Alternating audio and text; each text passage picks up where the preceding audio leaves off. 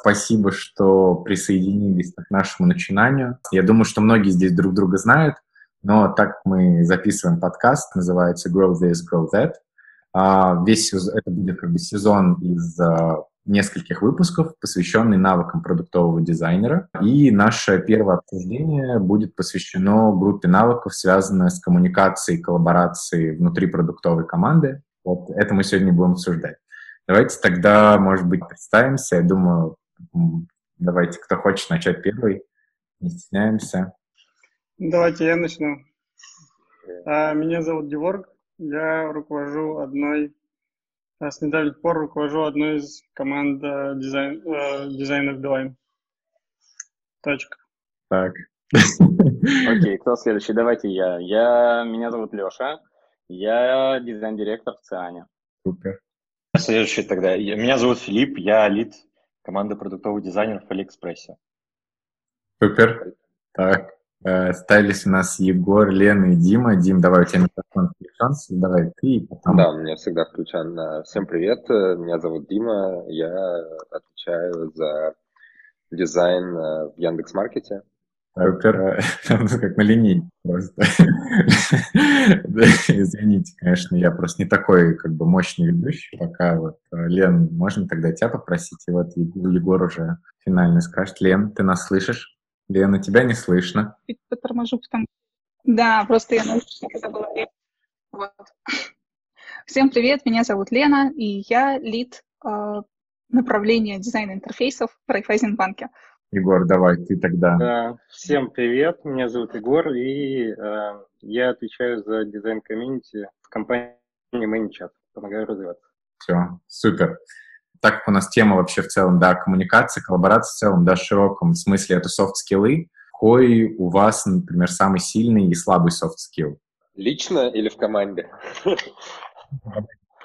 Лично, вот, и если в команде, то тоже будет интересно слышать. Давайте я могу начать. Э, наверное, начну с самого слабого софт-скилла. Это... Хороший вопрос. Простите, да, надо было больше подумать. Э, давайте начну с самого сильного софт-скилла, который, я считаю, у меня есть. Это возможность артикулировать и доносить мысли, э, который, я считаю, что мне во многом помог позволить построить как команду, так как, в принципе, сделать то, что я делаю. Вот. А если говорить про самый слабый soft skill, я бы сказал, что это то, на что я вот сам лично вкладываюсь активно, это, не знаю, как это назвать, давать людям возможность и пространство э, совершать ошибку. вот так я могу сказать. Не, необычно, кстати, вот про это, наверное, даже, это скорее уже какие-то управленческие, лидерские такие навыки, что ты хочешь какой-то больше автономности, по всей видимости, даже, да, добиваться, да, от людей, чтобы они... Ну да, я попробую пояснить эту историю. Это не вопрос того, что как бы давать людям пространство, вообще, в принципе, там высказывать свое мнение или что-то, а в момент, как бы, когда они сами сталкиваются с какой-то проблемой, задачей или чем-то, а, совершение ошибки играет критическую роль, на самом деле, для развития в общем, человека. Вот, найти место, где он может это сделать безопасно, mm-hmm. как бы вот, мне кажется, сейчас самая сложная часть для меня. Кто-нибудь хочет, может быть, добавить по поводу совершения ошибок? Кто дает еще людям в своих командах совершать ошибки? С такой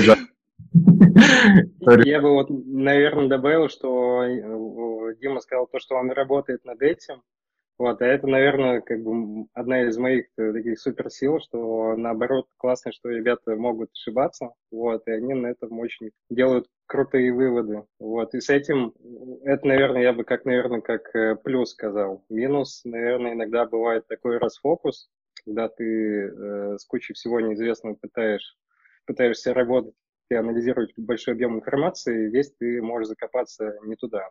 Вот. Но это что касается личных то есть именно приоритизация каких-то именно на личном уровне, да, то есть как mm. приоритизировать весь объем задач? Да, бывает. Мне кажется, вот э, вы э, все здесь э, директора и лиды, вы как бы отвечаете не только за себя, но и за большое количество других людей. Вот, как вообще вы вот справляетесь вот в плане именно приоритизации, кстати, задач? Мне кажется, приоритизация задач — это все-таки работа... Ну, я не знаю, кстати, как в других командах. Ну, в Циане э, приоритизацией задач занимаются продукты и проекты в первую очередь. Я периодически вклиниваюсь, потому что об... есть еще ряд задач системных, э, которые не находятся в скопе конкретных каких-то направлений. Они нужны глобально, в долгосрочной перспективе, но в краткосрочной перспективе, когда там нужно быстрых э, показателей, быстрых побед, э, на них редко получается выделять ресурсы. И тут уже приходится какими-то методами пытаться приоритизировать вместе с продуктами, вместе с дизайнерами, как-то выяснять, у кого есть свободное время, кто из продуктов заинтересован в данный момент в какой-то системной штуке. Вот. Э, так что, да, иногда приоритизация, конечно, плечи дизайн-менеджера ложатся, но мне кажется, в большей степени на проектах и на продуктах. Я согласна. Здесь самое страшное, когда мы приходим и начинаем вклиниваться вот в эти задачи, потому что команда, она работает себе, у нее все хорошо, вот, а потом ты со своими системными штуками, там, светофор форуме практик, давайте, значит, делать все одинаково, я не знаю, сменим программное обеспечение. Вот, и тогда, да, тогда тебе приходится уже проявлять все свои софт-скиллы, которые у тебя были, вот, чтобы вклиниваться в приоритизацию. Потому что у нас тоже как таковой приоритизацией сам дизайн-лид не занимается. Не, ну как не занимается? На самом деле есть тонна всего, что нужно делать, и что-то нужно делать в первую очередь. Но у меня, видимо, вот эта зона роста как раз. Хочется делать все как раз-таки. Хочется делать все сразу классно. Но кстати, про зону роста, вот я, наверное, могу сказать, что для меня правильное выстраивание коммуникации одновременно со всеми направлениями при планировании каких-то системных вещей, вот это, э, это конечно, не, не очень-то soft skill, но он, это набор прям каких-то soft skills, там целый, целый набор. Но постоянно, когда как-то оказывается, что кто-то не был в курсе, или кто-то как-то не так понял, или кто-то вообще не знал, что мы захапали какую-то часть ресурсов там на что-нибудь. Иногда, короче, такие темные э, пятна в спектре внимания находятся, и Блин, это, да, точка роста. Кажется, у нас с Лешей очень похожая организационная структура. Потом можно, мне кажется, вам обоим с Димой мне тоже поговорить. Так он назвал это своей как бы сильной стороной, учитывая как бы размер э, команды его, то я думаю, что он достаточно эффективно как бы доносит интересы, интересы дизайн-команды. Ну да, я даже здесь, наверное, прокомментирую. Мы то если говорить там про какой-то навык дизайнеров э, или специалистов, индивидуальных контрибьюторов, то это является одной из основных вещей для того, чтобы, ну там, после того, как человек из джуна становится более-менее окрепшим специалистом, да, то есть это уже очень важная штука, чтобы человек мог самостоятельно приоритизировать, понимать, что важно, на чем сфокусироваться и уметь этим балансировать. Потому что в компании, конечно, в зависимости от размера, но вот насколько я понимаю, что в последнее время не зависит на самом деле от размера, каждый человек, твой сосед, думает о том, что он имеет право распоряжаться твоим временем. То есть вот, люди даже не больше не пишут, как бы, а давай вот тебе удобно будет там во столько встретиться. Они как бы твой личный инструмент планирования календарь используют как свой инструмент планирования твоего времени. Как бы, да? То есть они такие ставят тебе встречу на два и э, как бы ожидают, что ты туда придешь. Никакого ни привета, ни ответа, ничего. Поэтому очень важно это развивать как бы для людей, чтобы они в этом балансе давления микроприоритетов других людей могли на самом деле находить себе пространство и время для того, что для них важно. Что касается тактических задач, конечно же, в команде, ну вот кроссфункциональной, да, там, продукт, скажем так, лидирует создание роудмэпа, да, то есть приоритизации каких-то вещей, потому что балансирует между разными профессиями, да, то есть как тут разработка, все ли тут окей, иногда задачи бэкэндные, иногда что-то, безусловно, он как бы пытается весь стрим этот собрать. Но мы, например, эм, в компании вот пытаемся перестроить эту историю, в частности, в дизайне. Я хочу научить людей думать целями, и вот это ну, как бы довольно долгий процесс перестройки идет мышления людей. У них у всех, у каждого дизайнера продукта есть цель, ну, не только продукта, на самом деле, у всех в команде есть цель, э, которой он является участником команды, да, то есть команда, есть цель команды, и он там как бы в главных ролях, да, находится как один из контрибьюторов. А есть еще личные цели, которые мы ставим и формулируем вместе с ним, которые э, демонстрируют, что он реализует свою ожидания от своей роли. Да? То есть они могут пересекаться с задачами команды, в них уточняться какие-то нюансы. Они могут быть направлены на работу по систематизации, да, если вот человек, э, нужна какая-то инфраструктурная задача, могут быть направлены на какую-то другую вещь. И это через целеполагание моя задача научить ребят, чтобы они сами умели планировать и распоряжаться своим временем, и как бы мыслить скорее вот о них результатам, которые они хотят достичь, а вот задача уже такая как бы посредственная история. И в идеале, когда старший специалист, зрелый специалист становится осознанным в этом понимании, это у меня есть там ребята, которые, они, ну, задача окей, они, даже если они кончаются как бэклоги, они потом, для них это не является стопер, знают, что надо делать для достижения общей цели команды, они просто продолжают работать в этом направлении, в своих идеях, в общем, это какой-то им баланс добавляет. Спасибо тебе большое, Дим. Верну беседу, такой у нас тема сегодняшняя, это именно э, коммуникация, коллаборация. Если подводить то, что говорил Дима, это скорее как инструмент коллаборации получается. Ты учишь людей, как бы, да, по большому счету, управлять ожиданиями других людей, да, за счет, условно, коммуникации самих себя как бы вовне, в правильном каком-то формате. Можно просить каждого из вас, кто-нибудь вообще профессионально, ну вот, систематически занимается оценкой и развитием софт-скиллов в своих командах садились и говорили, ты очень грубо разговариваешь. Или, например, там каждый раз, когда ты пишешь людям, там 10 э, сообщений вместо одной фразы. Что-нибудь такое, да, вот именно на уровне каких-то перспективы продуктовой, да, когда вы там анализируете, что, что вы сделали. Так и вот на уровне команды, например, э, когда там человек именно приходит, и как вообще он во всю эту систему встраивает. Это системно у вас происходит или это скорее больше, когда кто-то сильно налажал, или там, когда кто-то э, сильно что-то сделал хорошее для команды? Можно я начну? Э, ну, у нас системно это не происходит. Вот именно так, что происходит диалог насчет софт-скиллов. Вот, но при этом есть one-on-one, да, и если, ну, действительно был какой-то инцидент, mm-hmm. то, наверное, он будет вот обсужден на этом one-on-one. Вот. Но типа так, чтобы прям специально отводить время для обсуждения софт-скиллов, нет, такого нет. Вот тут, э, если можно, я дополню.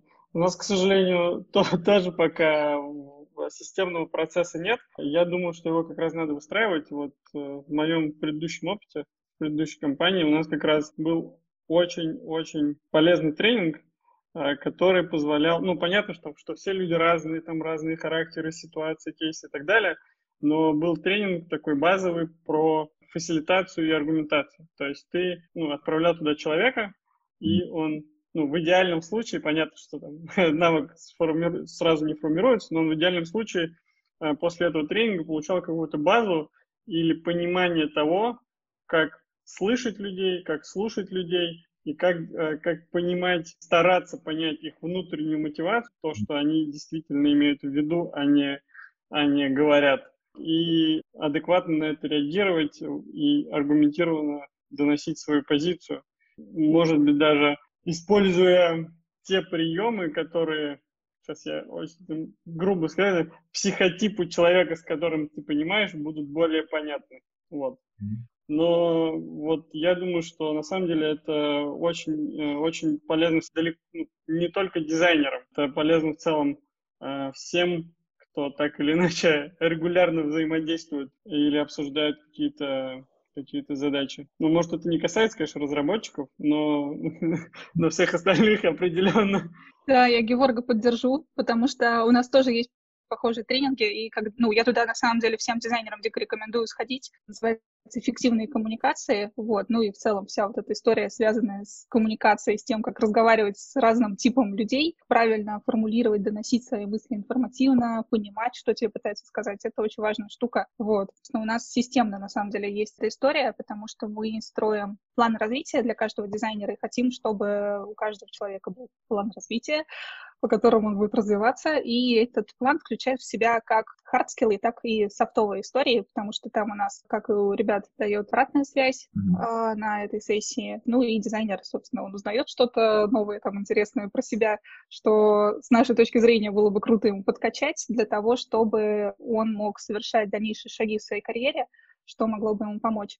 На самом деле дизайнер тоже смотрит на всю эту историю. Проходим также оценку компетенций чудесной системе Vectorly. Дизайнер узнает, чего он не знает на самом деле, что ну, вот эти вот все истории, как люди общаются там друг с другом, их тоже можно подтягивать, чтобы тебе было потом проще и комфортнее во всех смыслах. Двигал дизайн вперед, там доносил свои мысли, проталкивал клевые идеи, и ничто тебя не останавливало. Мне кажется, тут Егор еще хотел дополнить. Да, тоже дополню. Вот э, очень здорово системно помогает как раз-таки PDP, когда ты вместе со своим менти составляешь план развития, при том, что основываешься на его пожеланиях, но и чтобы это было полезно все-таки для компании. Но я подумал еще от, от такой вещи, что за последние там несколько лет э, слово там эмоциональный интеллект, да, вот это вот э, вошло так плотно в обиход, и, ну, как бы до того, как там вышел в продуктовую компанию, такими словами мы не пользовались. Эмоциональный интеллект — та вещь, которая позволяет тебе чувствовать э, человека, давать правильный фидбэк, подбирать правильные слова, и этому не учат по дефолту, у тебя должно быть включено. Такой же skill, который нужно прокачивать. Э, ну, по сути дела, там а, в продуктовых компаниях софт-скиллы, они ничуть не уступают там хардовым качествам, потому что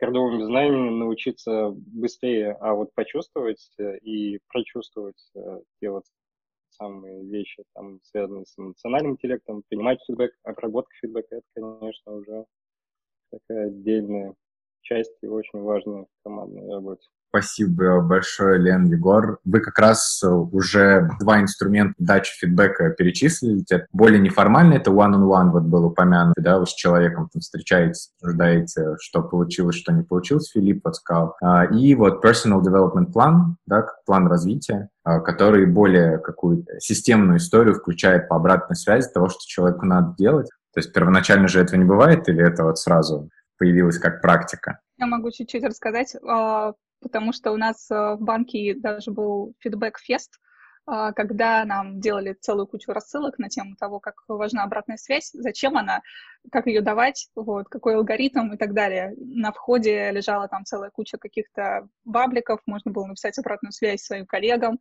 тоже были раздаточные материалы с правильным алгоритмом этого фидбэка, и зачем это надо. Как-то это прошито было автоматом, не надо было самостоятельно к этому приходить, ты вот просто узнавал через вот эти чудесные информационные вещи. Как у вас, ребят? Что кто-нибудь дополнит? Я бы разделял, ну, на самом деле. Угу. Егор, давай ты, давай, я потом.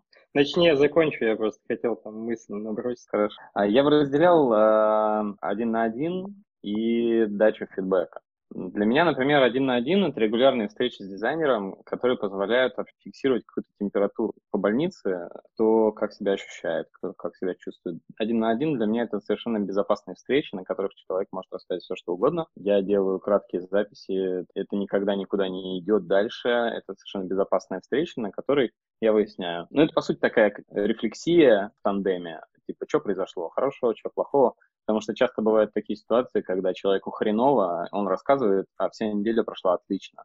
И это явный сигнал, что что-то не так. Или наоборот, человек расскажет, что все прекрасно, а я, а я знаю, что там все вообще очень плохо. Такие вещи позволяют фиксировать состояние. Ну и также я задаю на них вопрос, что интересного человек узнал за неделю, что он планирует узнать за, за следующую неделю. А вот дача фидбэка, это для меня лично отдельная совершенно история которая, опять же, совершенно по-разному может даваться. Когда это нужно дать срочно, это уже такой формат экстренного разбирательства в какой-то проблеме. До выговоров, конечно, еще не доходило. Такое тоже возможно. Ну, то есть фидбэк — это такая штука, которая сразу же влечет за собой какие-то действия, какие-то изменения, какую-то корректировку курса. И я бы советовал разделять вот эту вот безопасную встречу от встречи, на которой ты направляешь человека. Советую просто попробовать. Они просто совершенно разные результаты дают такие встречи. Я вот поддержу на самом деле, потому что на самом, ну, у меня вот one-on-one вообще встреча пространство для сотрудника как бы рассказать просто. Вот. Может быть, многие не, там, не задают нужные вопросы. Некоторым сложно начать диалог какой-то любой. И по большому счету, даже если мы просто поговорим и обсудим какую-то проблему или там его идеи или какие-то вещи, он об меня подумает или вместе что-то поделаем, это уже какой-то успех. One on one иногда бывает просто там кофе пойти попить или прогуляться вместе, короче, поговорить. То есть такая скорее неформальная штука. И я какое-то время связывал это коротенько там типа с целями, чтобы посмотреть, как человек по ним движется и так далее, но потом отказался от этого, потому что это все-таки немножко про другое. А про фидбэк я стараюсь все время, чтобы он был. Вообще, вот вообще все время. То есть вот человек что-то делает, вот если он что-то делает не так, сейчас прям конкретно вот прям здесь, ну типа, значит, надо прям сейчас здесь этот момент подсветить, как бы, да, то есть Если он делает что-то правильно, как бы, значит, тоже надо этот момент подсветить.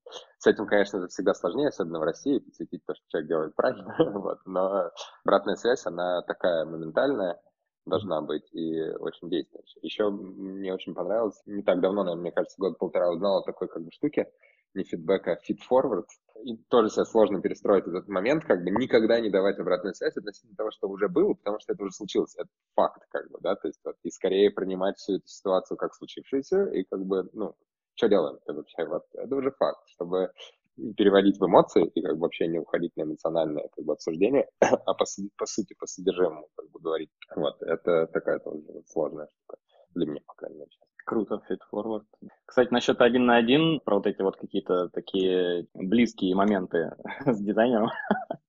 У нас была такая штука, мы выезжали работать на Болотов дачу, наверняка многие, многие знают э, такое место, и как раз это пришлось на, пришлось на пятницу, когда я провожу один на один. И я такой, ребят, смотрите, есть список локаций на Болотов даче, э, выбирайте каждый по одной, и мы проведем один на один там. Там лодочка, беседочка, амфитеатр, там у ручья, все такие, о, я, я здесь, я здесь, я здесь, я здесь. И, короче, это было просто супер-мега офигенно. Э, вот так вот, так, с тобой мы на лодочке, раз пошли, сели, я там с блокнотиком сижу, записываю, там все такое, блин, как классно.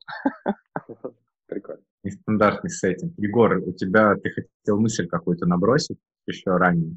Да, я хотел, наверное, спросить э, тоже ребят по поводу, а нет ли ощущения, что когда дается там фидбэк теста 60, допустим, собирается от команды либо в компании, он больше все-таки носит такой комплементарный характер, и вот точки роста, которые стоит действительно подсветить, они зачастую не подсвечиваются, приходится самой их как-то доставать, общаясь там конкретно уже там с продуктами в каждой команде и находить э, важные моменты. Вообще просто... У меня даже есть такое правило, я когда на performance review, я, короче, сначала формулирую свой фидбэк и высказываю его человеку, и потом читаю отзывы. вот. И потом читаю там даже кусочки отзывов, э, стараюсь сделать это анонимно, ну, ну, чтобы не было понятно, кто пишет, как бы, если человек сам не захотел как бы раскрыться, но чтобы люди именно сами формулировки смысловые слышали, как другие про это говорят.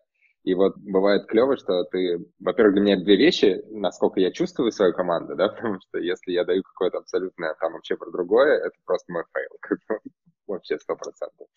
Вот. И, а вторая история, что это классно связывает, даешь фидбэк, и если это уже в зоне видимой для других людей находится, да, то есть они тоже это упоминают в какой-то обратной связи, положительной либо отрицательной, неважно, да, то есть ты можешь это как бы связать, очень здорово. Плюс вторая еще история, мне кажется, для меня большой рост, наверное, стал на втором году вот, менеджмента. Я долго искал систему подходящих вопросов, формулировок, которая позволяла именно собирать как бы хороший фидбэк, особенно от разработчиков, ну, точнее, от тех, кто не является профессиональным дизайнером, да, то есть как-то плотно не контактирует, потому что ребята иногда просто плюсики ставили, типа, знаешь, все, все окей.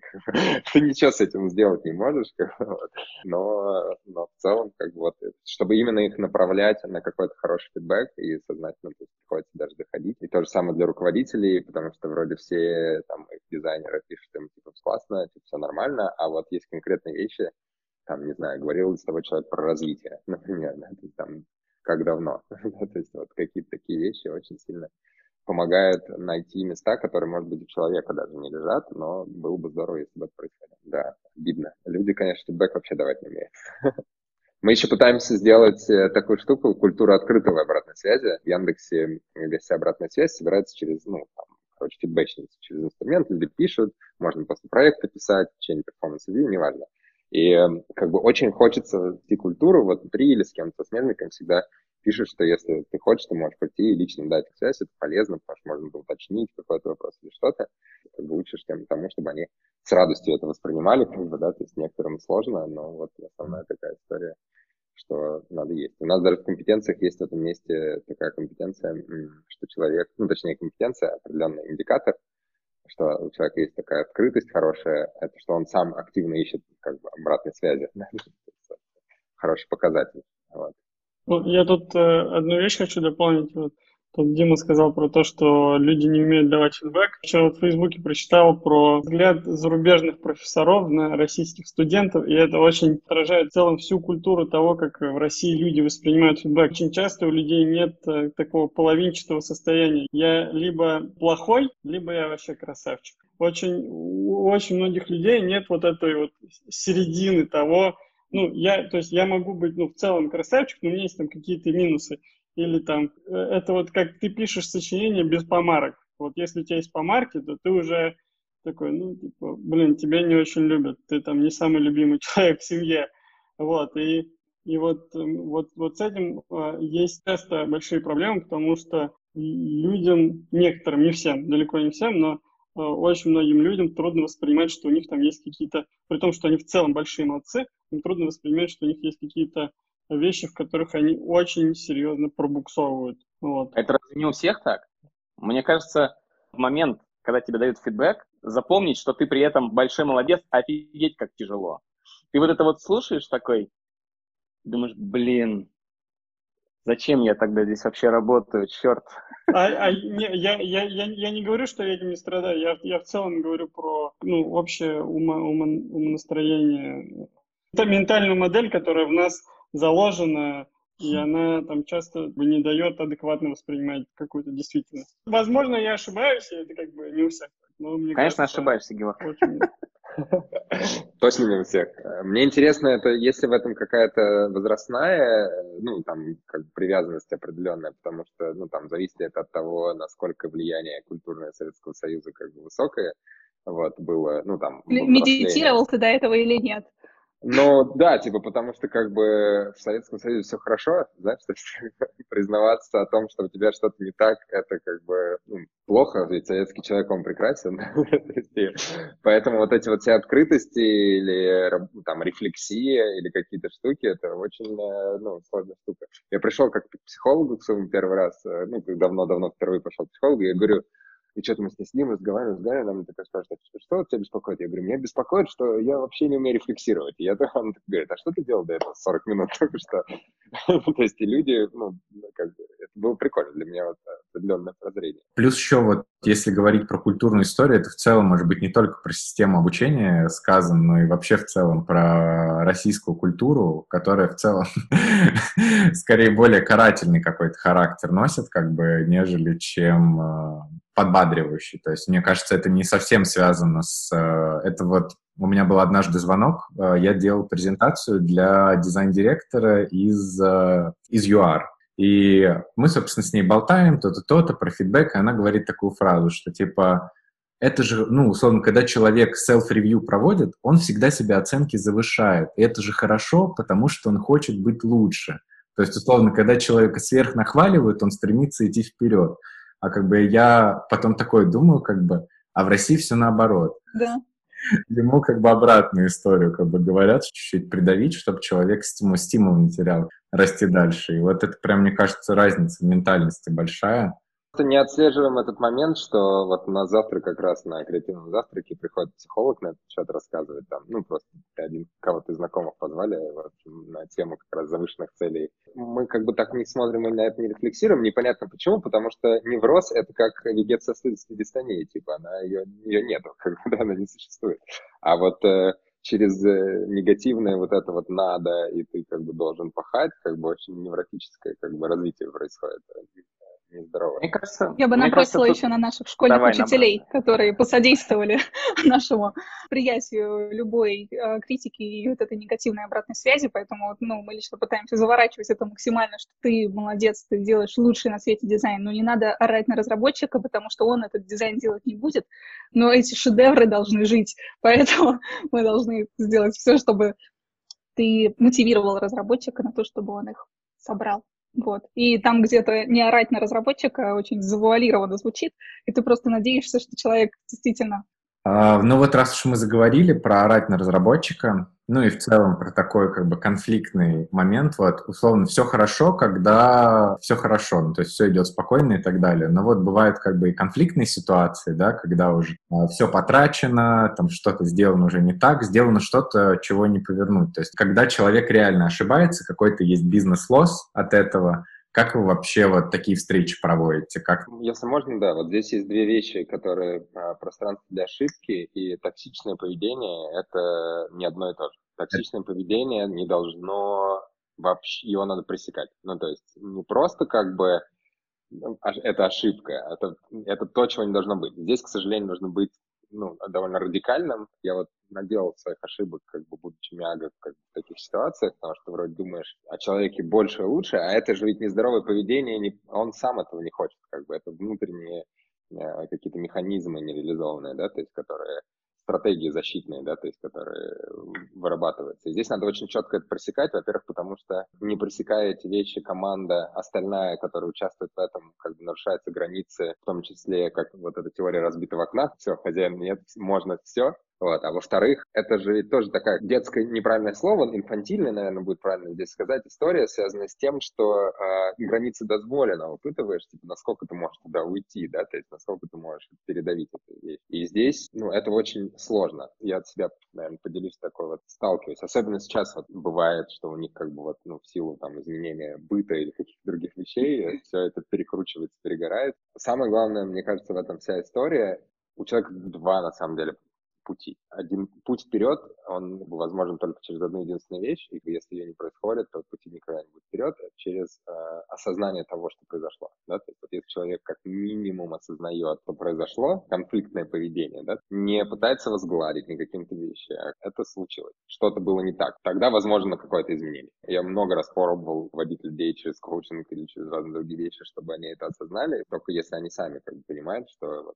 это негативное поведение, возможно, какое-то дальнейшее исправление этой ситуации. Пока этого не произошло, вообще ничего нельзя сделать. Вот тут ранее от Леши такая фраза прозвучала по поводу безопасного общения. Чем безопаснее среда общения, тем как бы люди прямолинейно общаются, да, то есть они не боятся, что что-то за это скажут там, и так далее, они могут выразить точку зрения свою когда вот конфликт происходит, ты вот сказал про токсичность, если прям реально этот человек ну, ошибается, потому что, ну вот, что-то у него пошло как бы не так, он сильно как бы ошибся, как сделать, чтобы человек поменялся? Даже вот так, наверное, правильный вопрос задать. Что лучше нужно сказать и как нужно отреагировать, чтобы негативный вот этот опыт, он закрепился в образовательном направлении? Здесь столько, столько тем сразу смешалось. Да, да, да. И, и токсичность, и, короче, непонимание задач, и еще что-то. Забавно, что Дима сказал про инфантильность э, с точки зрения границ, да, но токсичный человек, он обычно еще другой инфантильной чертой обладает, виноват кто-то там. Они же не знают, как руководить компанией. Куда мы все идем? Вы что, э, дебилы? Вот почему вот так нарисовали? А вы что, идиоты, почему вы так запрограммировали? Все где-то там, а человек ощущает какое-то такое свойство, что он не может туда пробраться. У него как будто действительно есть границы, и иногда он даже не пытается их перешагнуть. Он такой, я вот лично, как руководитель, я всегда ребятам говорю, ребят, вы можете все вообще, то есть вы можете подойти к любому человеку в компании, вы можете хоть генеральному директору подойти и сказать, давай сделаем вот это, пожалуйста, все открыты. Но когда мало опыта, кажется, что вот там где-то кто-то что-то делает, и он очень часто делает что-то не так, а я здесь сижу и жду. Когда же там кто-то сделает все так, все это время, пока там так не сделают, я буду распространять вокруг себя информацию по поводу того, что все не так. И в этой ситуации как раз начинается непонимание задач. Я сделала, а вы не поняли. Я сделал, а вы там не так, не так запрограммировали. Очень какая-то богатый, богатый кусок коммуникации. Сложно разобраться в двух словах. А, а такое, ну, просто то, что, Леш, ты говоришь, оно с джунами же в основном как бы нет. происходит. Не, не только. Нет. Даже с довольно высокоуровневыми руководителями происходит, да. Ну, либо человек с опытом, трезвый и с головой на плечах, у тебя должен быть ну, что-то должно стригерить его, чтобы он превратился в такого, не знаю, монстра, который вокруг себя что-то распространяет. Потому что ни с того, ни с сего человек, который понимает, как устроены процессы, как все работает, почему, почему что-то не, ну, чего-то нельзя достичь сразу, почему нельзя сразу сделать редизайн. Я же вот нарисовал, что вы не верстаете. Об, обычно, кстати, этот человек понимает лучше всех все процессы. Ну, тут возможность открыть ему новые горизонты, скажем так, ну, то есть рассказать про картину мира шире, вот, собрать обратную связь, и, возможно, как-то эта вся история наладится. Но у нас был позитивный опыт тогда, когда человек, ну, был реально такой жестковатый в своем поведении, общался с большим количеством менеджеров, и они потом шли и ругались на него. У вас дизайнеры вообще дикие звери совершенно бросаются на нас со своим дизайном, вот. Но, ну, после того, как мы поговорили на тему того, как, собственно, все работает, и что если ты, у тебя есть цель, цель а, у тебя сделать хорошо, классный дизайн, потому что дизайн был у дизайнера шикарный, вот, то есть харды были великолепны, вот, и он просто очень болел за свое дело. Мы поговорили о том, как правильно доносить вот эту информацию, как аргументировать свои решения, как, собственно, вовлекать этих стейкхолдеров чудесных, и тогда получится ну, с ними договариваться и действительно полечили эту историю. Поэтому может быть всякое. Но бывают люди, с которыми, конечно, такая штука не работает, и тут уже от человека зависит, насколько он готов. Вот, э, у нас просто похожий, на самом деле, пример был на Ленин. Тоже делался интерфейс, и уже на уровне, когда уже готов макет, ну, все это уже версталось, мы вот это все отсматриваем, и летят бесконечные правки, что это там не то, то не то, пятое не то, все не то. Естественно, это всех фрустрирует, но учитывая, что еще как бы объем работы всегда а, такой, что его нельзя как бы выполнить за то время, которое а, на него отведено, просто начали вовлекать есть вот бережливое производство программного обеспечения, как сам подход, что как бы лучшая история как бы предотвращать дефекты, а не условно находить их, когда уже у тебя интерфейс, например, неправильно сделан. И мы начали смотреть это на уровне уже дизайна, как передавались условно макеты. Например, что-то как бы ты хочешь, чтобы работало точно так, как оно должно работать в твоей задумке. Ты условно все это дело там описываешь, проставляешь все отступы, проставляешь все шрифты, как это должно адаптироваться на всех экранах и так далее. Интересно вот э, узнать, э, помимо вот Лениного опыта, когда вот был, например, такой ну, человек, который себя первоначально вел токсично, но по разным причинам. Бывают как бы неизлечимо токсичные люди.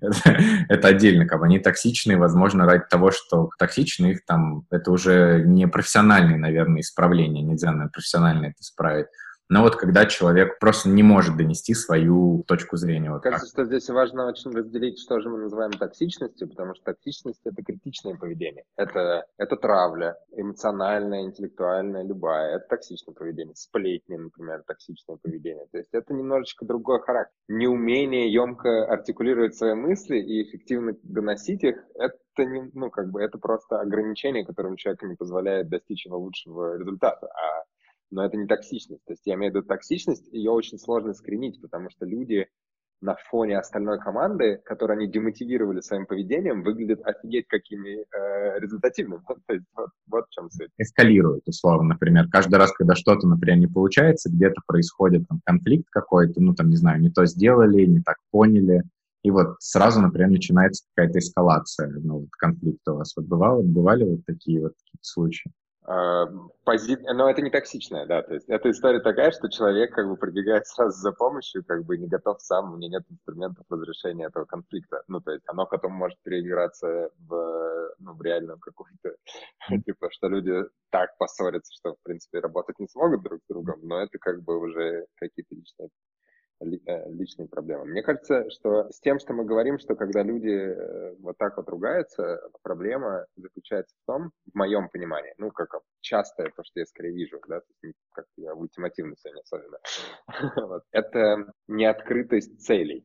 Я вот так, наверное, сказал. Что человек, как бы делая какую-то задачу, он на самом деле пытается, часто еще имеет какую-то свою собственную адженду, скажем так, которой на самом деле задачи нет. Особенно часто такое с дизайнерами, да, то есть есть задача конкретная на какое-то развитие функциональности, допустим, или на какой-то поиск какого-то изобретательского решения, а он ну, как бы пытается еще и переосмыслить системно, там, не знаю, дизайн-систему. Как бы, то есть он делает то, что на самом деле не, изначально нет в скопе задачи и в той постановке хочет сделать А, от него ждут Б, как бы, да, то есть, и вот в этом происходит определенный конфликт, а еще хуже, если еще и человек, который с ним работает, тоже имеет какую-то свою скрытую адженду, о которой он не говорит, да, то есть, а он вообще хочет сделать что-то, чтобы, не знаю, перед руководителем своим выпендриться и получить какое-то хорошее призвание, хочет использовать дизайнера, там, не знаю, кого-то в этом.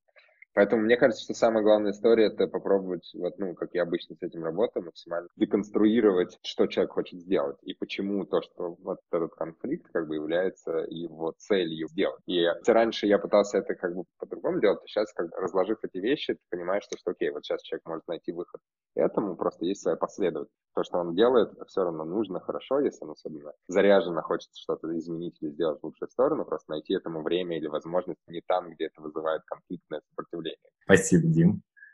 кто-то, может, хочет еще, например, поделиться историей разрешения конфликтных ситуаций. Ну, то есть мне именно, Дима, он очень обтекаемо ответил. Мне именно интересно узнать практический совет того, как э, правильно... Лайфхаки? Лайфхаки какие-то тебе нужны? Не, нет, почему ты говоришь обтекаемо ответ? Вот прям прямой совет. Ты садишься с человеком и спрашиваешь, что ты хочешь? что ты хочешь сделать? Он тебе начинает объяснять, он тебе начинает говорить, что вот, чего он хочет добиться. И дальше ты его спрашиваешь, какая, в чем задача-то была? Надо он, было что? а надо, ну как бы да, а что надо было сделать? И он тебе начинает говорить, тут идея показать человеку, что нестыковку определенную. Это вот один из примеров. Ну, то есть там конфликты разные бывают, но один из таких примеров часто подмена цели полагания. И в ней конфликт. То есть люди, им кажется, что они идут в одну сторону, на самом деле нет. И вот этими вопросами человек э, самого щелкает, он сам начинает видеть, что он не то же самое. Тогда возникает расстройство, как бы, ну а как же, а когда же делать хорошо, а как же, вот, и здесь главное, ну, типа, найти действительно этому правильное направление, чтобы не демотивировать человека. Я бы Дима коротко дополнила. Давай. А, хотела просто, ну, дополнить, что я с Димой согласна, вот, и у нас э, больше всего работает история, когда а, ты понимаешь, что все хотят сделать хорошо, что ты хочешь сделать хорошо, и менеджер, с которым ты споришь, он тоже хочет сделать хорошо, и разработчик хочет сделать хорошо, вот, и у вас немножечко разные понятия того, как хорошо, вот, где-то там нужны компромиссы, но в целом у всех очень позитивные намерения во всем этом, поэтому как-то легче становится в этих конфликтных ситуациях. Да, это, кстати, очень клевый совет. Мы все действуем из благих побуждений, все в одной лодке, все куда-то движемся. Вопрос, и, и тут очень, кстати, Димин совет насчет того, а какие цели. Да, действительно, все могут быть в одной лодке, только грести в разные стороны, короче. И что Один я... вверх, другой вглубь причем. То есть, ну, вроде вперед. Еще что хочется сказать отдельно, немножко не про лайфхаки, э, как этого всего избегать, но про принятие. Мы все люди, и, э, к сожалению или к счастью, мы не роботы, мы все в команде находимся, у нас у всех разный бэкграунд, кто-то там говорил про Советский Союз, кто-то про школы, у кого-то там э, в семье были какие-то э, истории разные. У нас у всех разное какое-то состояние, психологическое, бэкграунд, э, способ общения. В принципе, два человека могут заходить в комнату с одними и теми же мыслями. Они слушают и разговаривают совершенно по-разному они просто заходят с одной и той же мыслью в комнату, полностью могут переругаться, потому что один дает информацию так, как другой не привык слушать информацию. Или они, допустим, могут выйти из комнаты, подумать, что они друг друга поняли, но на самом деле вообще не так. И тут, конечно, лучше всего к истокам каким-то пойти, понять вообще, а что ты хотел, что ты пытался сказать, а задал ли ты вопросы, спросил ли ты три раза, а сказал ли ты три раза, переспросил ли ты. Опять же, очень важно, если объем команды позволяет, очень важно знать друг друга, знать людей, которые суперактивно выражают свои эмоции, свои мысли, как-то подсвечивают проблемы настолько активно, что все вокруг при этом хотят уволиться после этого. Но если ты там работаешь с этим человеком какое-то определенное количество времени, то ты благодаришь его за это. Ну, то есть ты такой, блин, спасибо, что ты подметил это, потому что никто, кроме тебя, этого не заметил. И ты, если там кто-то еще не научился понимать этого человека так же, как ты, ты подходишь к этому человеку и говоришь, слушай, все было в порядке, на самом деле, он просто так общается. Типа, он хотел сказать вот это. а, да, слушай, да, точно, это очень важно. Так что супер важно знать друг друга. И чем дольше мы работаем в одной компании, тем богаче наш опыт взаимной коммуникации. Такую классную штуку сказал про медиаторство, это про управление конфликтами, да, то есть вот, э, подойти к другому и быть вот этим ретранслятором, да, то есть это такая важная штука. Это опять возвращаемся к вопросу о прокачке эмоционального интеллекта. Да-да-да, управление конфликтом. Вот. А я хотел э, немножко добавить, э, наверное, про важную штуку, потому что, мне кажется, ты спрашиваешь э, про то, как же, как же, как же. И вот мне кажется, что вот я на своем примере заметил такую вещь, что мы очень сильно недооцениваем, я сейчас скажу немножко, может быть, сухо терминологически, но инструктаж. Как, во-первых, когда я сделал подход к описанию компетенций и поведенческих индикаторов, которые характеризуют, как бы, что хорошо, что плохо, и что является проявлением хорошего, что является проявлением плохого, многие ребята, кто прочитал это, как минимум смогли уже отрефлексировать и подумать, и как-то ну, на ну, как- как-то смержить образы свои. В общем, это уже типа первый как бы пункт. Вторая история, вот э, что пытаюсь я развивать как раз в этой коммуникации, это несмотря на то, что во многих, во многих командах происходят симки, дизайнеры собираются, там дизайн-критика, это может называться как угодно, да, обсуждают какую-то историю. Вот даже банальная вещь, как бы того, что отдать инструкцию человеку, который рассказывает что-то о том, что он на самом деле должен сделать, чтобы собрать конструктивную обратную связь, да, то есть, потому что многие люди как бы всю эту ответственность перекладывают на слушателя. Если ты хочешь конструктивный фидбэк, ты вообще довольно много чего должен сделать для людей, чтобы дать им возможность этот конструктивный фидбэк дать, да, то есть дать тоже определенные подсказки для людей, которые дают этот фидбэк, да, то есть как они себя должны вести. И пускай это инструкции, как бы, они не такие, ну, это не вырезанные как бы из камня, а взвесенные, да, то есть какая-то история, а скорее это все равно нечто, с чего человек может начать для того, чтобы, в принципе, каким-то образом свое поведение адаптировать. Потому что при взрос... ну, как бы, как мы вообще поведение, откуда мы все это забираем? Смотрим на своих ролевых моделей, да, пытаемся их копировать, и по факту, показывая, что такой пример хороший, как мы человеку на самом деле очень сильно облегчаем принятие решения. Многие даже сомневаются, делая правильно, о том, что они делают правильно, или это хорошо, или что-то, и даже вот какие-то такие вещи, как в публичном пространстве, дают им уверенность в том, что они делают хорошо, они еще сильнее раскрываются в этом русле и так далее. Вторая – это пример поведения. Вот lead by example, да, то есть такое многогранное как бы слово, это огромное, огромнейшее значение имеет. Вот во многих конфликтах, типа, если они происходят, у нас бывают конфликты, вот мы делаем коммерческий такой очень, ну, Яндекс.Маркет и вообще e-commerce, это такая штука, где, ну, короче, трейд-маркетинг, э, типа, чуваки приходят, говорят, ставь сюда логотип, типа, надо ставить. Ну, в общем, для дизайнеров это такое назад в прошлое просто. Бам! Логотип надо очень... сделать больше. Да-да-да, очень сложно такими комментариями работать, и вот те, кто... А, но по факту ты же понимаешь, когда такие ситуации происходят, я прям иду с ними на встречу, помогаю провести, потому что ты помогаешь, если действительно направленно пытаешься услышать какую проблему ребят пытаются решить, и вместе с ними как бы проходишь, каким-то образом своим примером тоже помогаешь им в следующий раз такие какие-то подходы делать, как же все-таки не доходить вот до эмоционального этого клинча. Вернусь к первоначальной мысли, мне кажется, что мы недооцениваем важность описанных определенных, ну, скажем так, правил. Да, я соглашусь на самом деле с тобой, Дим, в этом плане. Тему семьи затронули. Когда в семье растешь, первое место, где ты на самом деле учишься, даже раньше еще, чем школа, и как бы если правила игры консистентные, ну, то есть ты, они согласованы между друг другом, там, да, то как бы и ты более согласованной личностью вырастаешь. Вот, поэтому, да, это очень важно, на самом деле, чтобы ну, люди знали, да, что такое хорошо, что такое плохо. Мне HR подсказал вот такую штуку, типа, мы разбирали критический момент, она говорит, почему ты берешь на себя, ну, как бы пытаешься вот все это исправить, какие-то вещи, вообще, ну, как бы не снимать с человека ответственность за то поведение, которое он делает. Ну, вот мы как-то про это говорили. И здесь как раз момент, что вот эта описанная история, она как бы делает очень все, что как бы есть какие-то общие правила, и это задача человека в том числе со своей стороны их типа принять. Он может остаться таким же токсичным. Главное, что он здесь не транслирует это поведение, как бы, да, то есть не аффектит других людей. Мы хочется как бы делать из рабочего пространства такую, не знаю, психотерапевтическую, коуческую, короче, это немножко про другое. Мы, конечно же, поможем, мы, конечно, сделаем, да, то есть, но он, э, человек, человек не платит здесь деньги за, типа, психотерапию, да, то есть, как бы, за, э, немножко про другое. Вот, но ну, короче, вот мне кажется, что надо не снимать ответственность как бы с людей, потому что это э, часто вот эта требовательность, мы как бы тем самым занижаем вот эту планку, да, то есть э, считая, что он сам не справится как бы со своей историей.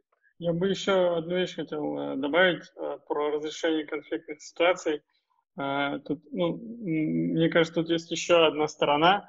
Это то, что предупреждение конфликта, потому что, ну, когда конфликта не бывает никогда, это, наверное, ну, печально очень часто а скорее бывает так, что люди, ну, тихоне, то есть они копят это в себе. Ну, такой, мне, мне сказал менеджер, я с ним поспорил, я не смог переубедить, поэтому ладно, хрен с тобой. Вот это начинает в человеке накапливаться, и ты вот, как э, Дима сказал, ты не психолог, там, ты не пошишь у него в голове, но важно а, попытаться вот такие вот искорки заметить заранее, сразу сказать и учить ребят своих. Если ты не согласен, обсуждай, и если ты недоволен, ну, приди ко мне там, или кому-то еще обсудить дальше. Потому что вот эти искорки, если они в человеке копятся, особенно вот в тихих людях, они сразу воспламенилось просто без, без, без, без вот этого маленького огонька, сразу взрыв. А тут надо уметь убивать конфликт, а начинать его раньше, ну, чтобы это на более ранних этапах все пытаться как-то разрешить, разрулить, чтобы люди вот как раньше говорили, ну, ранее было сказано, чтобы они просто поговорили. И, иначе, иначе может быть плохо. Это очень-очень-очень важный момент. Я просто, я, я на своем опыте это знаю, поэтому э, бывает мучительно больно потом такое разруливать. Я бы, наверное, еще добавил, как, э, в принципе, мы решили вопрос э, там, с аргументацией. Если там, допустим, дизайнер не может аргументировать, но как бы это, ну, как мне кажется, фиксится долго, но просто. Ты просто начинаешь копать чуть глубже, допустим, э, говоришь, вот это вот, допустим, решение классное, я пообщался с пользователями, провел там пару тестов, это вот показало, и как бы давайте сделаем так, выкатим э, и заставим такие методы. То есть там часть ребят, оно, а, они стали аргументацию свою усиливать за счет погружения вот именно там в КСДФ, кто-то в аналитику ушел, кто-то на фронте посмотрел ограничения, сказал, что вот это вот нам будет стоить дешевле, я уже посмотрел там и, подго... и от... отправил там на pull request. Здесь ты расшиваешь свои компетенции, становишься экспертом не только конкретно в дизайне, но во всех остальных вещах. Вот, и ребята с помощью вот этих вот своих супер козырей, которые у них есть в карманах, да, которые они уже там подготовили, они легко, в общем-то, могут аргументировать то или иное решение. Мне интересно просто, раз мы тут собрались, у меня есть вопрос. В общем, э, есть такая штука, я попробую поделиться, наверное, своей историей и подходом. Мне интересно, как вы с этим справляетесь. Вот. Самая сложная часть, например, во мне вот в софт-скиллах, в развитии для людей, это коллаборация. Это не совместное движение к одной цели, а сотрудничество, да, то есть когда один плюс один равно три, а не один плюс один равно два, да, то есть или не один плюс один равно одно.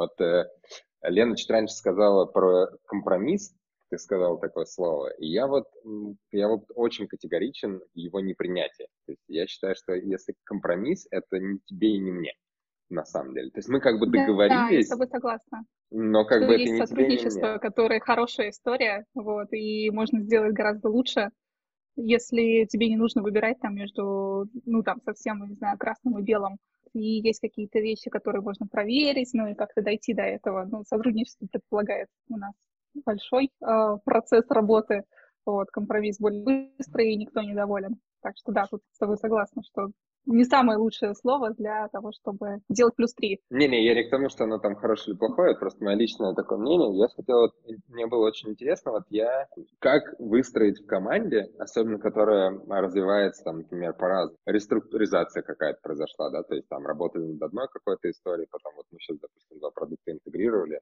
команда объединилась. Как вот эту коллаборацию э, по-русски, как, ну, как бы ее, э, ну, не, не стимулировать, а как бы делать так, чтобы она как бы начиналась активнее происходить. Вот, э, есть ли у вас какие-то, может быть, э, собственные мнения или подходы? Имеешь в виду коллаборация больше именно дизайнеров с дизайнерами или, например, коллаборация в общем продуктовой команде?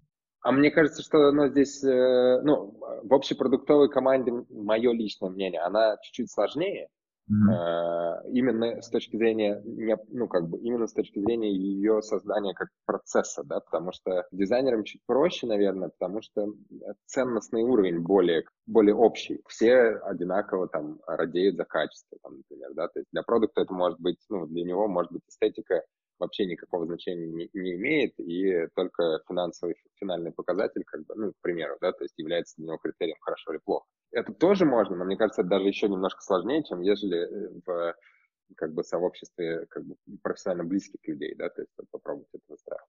Может быть, Дим, а, а в твоем случае, ну, вот исходная этого вопроса, какая-то общая цель, общее направление у этой коллаборации, у этого какого-то объединения или сотрудничества? Или, допустим, друг перед другом оказались как ну, ресурс, мы все не говорим это слово, конечно, но, допустим, они все друг перед другом оказались как участники какой-то будущей команды, какого-то будущего проекта, еще вообще непонятно, что происходит. Не-не-не, вот я скорее здесь про то, что у тебя есть команда, и вроде люди вместе что-то делают. На симках там ходят, так далее, так далее. Uh-huh. Но у меня есть какое-то внутреннее ощущение, понимаешь, что, что вот разговаривая на ван ванах на каких-то вещах, ты понимаешь, что, что они до конца не раскрываются. И коллаборация, то есть реальный обмен идей, он как бы, они сами его сдерживают, как будто, да, то есть, и это вопрос, я себе ставлю так, то есть для меня как бы это вопрос доверия, сколько люди реально друг другу доверяют, да, то есть вот прямо искренне оно же равно вопрос хрупкости да, человеческой. И мне кажется, что коллаборат где-то там происходит, и мне интересно, там, я не хочу сейчас там делиться своим, я, если интересно, расскажу, но мне хочется понять, вот, понимать, ну, как бы сталкиваетесь вы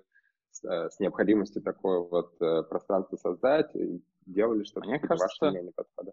Мне кажется, сейчас это очень острая проблема, особенно с переходом на удаленку. Mm-hmm. Если раньше такая коллаборация, такая коммуникация хотя бы офлайном как-то сглаживалась, ты проходил мимо человека, о, ничего себе, что у тебя тут на экране, давай-ка там вместе обсудим, там все такое. Или там, о, ребят, подойдите все ко мне, все толпой подходят, значит, обсуждают, да? То теперь с этим полная жесть. Бывает такое, что кто-то один пишет в чат, и ему никто не отвечает. Там 20 сообщений подряд, ему никто не отвечает. Там, это может быть один человек, другой человек. Или, допустим, у нас вообще частая ситуация. Мы с дизайнером, короче, начинаем обсуждать какие-то высокие, короче, истории, темы. Все остальные сидят и читают, просто никто не высказывается больше. Но какие-то плоды дает интересующая всех тема. Если ты находишь тему, вопрос, который затрагивает всех, какой-то проект, который интересен всем, какое-то развитие команды или проектов, которые интересно нескольким людям одновременно, то тут уже проще найти какие-то точки соприкосновения. Важно еще из-за удаленки, еще и важно, чтобы человек заметил, что сейчас, допустим, что-то обсуждается или там призывает командные активности, а он там погружен в свою работу и не отвлекается и не хочет отвлекаться. Важно, чтобы он заметил, важно, чтобы он там как-то включился. И тут пока что я, я лично э, умудряюсь этим управлять с помощью каких-то общих, вот ты сказал, пространств, общих пространств виртуальных в данный момент. Каких-то там чатиков отдельно, каких-то встреч, э, когда ты тегаешь людей, если хочешь услышать именно их мнение, ты тегаешь именно их, а не просто в воздух бросаешь сообщение.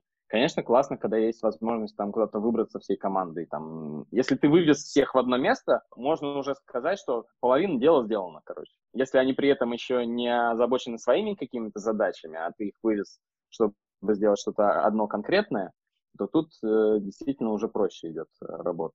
Мне хочется, наверное, направить здесь такую историю. Ты сказал про... Для меня всегда дилемма была, как сделать так, чтобы вот я этим не управлял.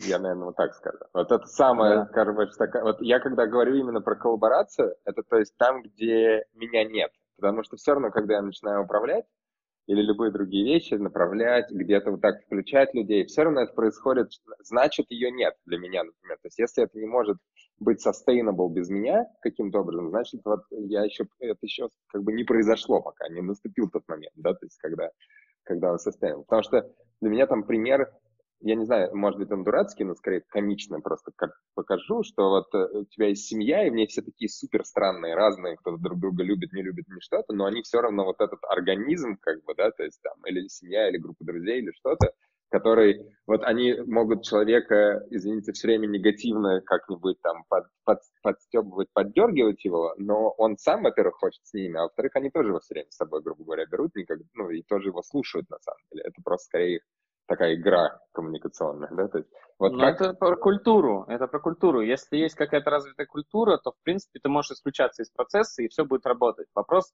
насколько у тебя получается развивать эту культуру, какие ценности там заложены, какие там, может быть, процессы там хотя бы немного описаны верхнеуровнево. Вот. Я э, сейчас пытаюсь решить эту проблему, чтобы все как-то так же функционировало без меня, как и со мной, путем каких-то небольших ячеек, э, каких-то тандемов. Прошу ребят и даю им все возможности, чтобы они вдвоем, это может быть дизайнеры-исследователи, это может быть два дизайнера, чтобы создавались такие микробренды внутри команды, типа вот эти, вот эти два чувака, они офигенно делают вот это. И когда получается такая некая суперсила в таком микроколлективе, он начинает уже существовать самостоятельно. Он начинает не то, что даже самостоятельно существовать, он начинает еще даже каким-то единым образом коммуницировать с другими такими же тандемами. Но это моя утопическая картина, это пока что в процессе, но я очень хочу, чтобы так получилось, короче. Спасибо, что поделился, да, интересно. Э, я бы так э, дополнила, потому что у нас в целом ну, тоже есть такая история, что было бы круто, чтобы люди друг с другом сотрудничали, коллаборировали. Вот. Ну и есть одна вещь, это про вовлечение, и задача комьюнити лида вовлечь. Есть кто-то поактивнее, есть кто-то, ну, там, хочет посидеть спокойно, чтобы никто не трогал больше. Но есть другая история, именно когда там у нас Вася делает дизайн, и Сережа делает дизайн. И вот а, им надо сделать что-то вместе а они, например, не очень хотят и, ну, там, между собой не супер, не знаю, ладят. Вот, и здесь самое интересное — это как раз-таки наше развитие софт-скиллов, потому что жизнь, она посылает нам разных людей, и наша задача научиться с ними сотрудничать, взаимодействовать и делать что-то вместе. Потому что, ну, не всем нам нравится вместе там с кем-то что-то делать иногда. Соответственно, нам надо как-то подстраиваться, и в этом нам помогают наши чудесные софты, понимание людей, там, аргументация, умение подстроиться под кого-то. Одну вещь дополнил бы к Лене. Она, блин, она может быть вообще ортогональна, конечно, всему, что мы обсуждаем сегодня. Вот. Но при всех, э, при всех как бы софт-скиллах э, как, ну, есть, есть люди, у которых просто есть fit друг с другом. Вот все, как ни крутись. И вот когда ты видишь, э, что есть, ну, как бы вот люди сработались, все, вот как бы у них вот это вот хрупкое равновесие нашлось. Вот, я, а, причем они могут быть по характеру даже совершенно разными. То есть один, не знаю, живчик, другой тихоня. И, а, ну вот они вот сработались, и вот тут очень э, как бы важно максимально долго продержать вот, вот, вот, вот это вот состояние у них. Конечно, ну, как раз один на один, вот есть все, все, весь этот как бы сбор сбор фидбэка от твоих дизайнеров, от менеджеров, там, про, про дизайнеров, про процессы удовлетворенности, неудовлетворенности и так далее, вот как раз он, э, он может най- помочь найти вот такие вот, не знаю, как креативные пары, что ли, я не знаю, как это назвать, троицы там, или квартеты, которые хорошо друг с другом работают, потому что, ну да, несмотря там, ни на какие софт-скиллы, вот если там человек твой, ну, самый простой кейс, это когда не знаю, там, дизайнер приводит в команду своего другана-разработчика. Чаще всего их один плюс один это как раз, ну, минимум два с половиной, потому что им, ну, им банально не нужно там притираться, договариваться, они могут, у них вот эта граница, граница дозволенного, даже вот каких-то там шуточек, да, что ты хрень какую-то сделал, давайте нормально запили, и у них вот даже вот эта дозволенная, она куда, куда шире, чем если ты с незнакомым человеком пытаешься работать. Это, конечно, плохая аналогия, но тут примерно как э, ну, в спортивной команде. Чем дольше ты с кем-то играешь, тем лучше ты ну, на инстинктивном уровне понимаешь, куда же, вот, куда же там он, не знаю, побежит. И вот в этом плане... Тем меньше тоже, он тебя бесит.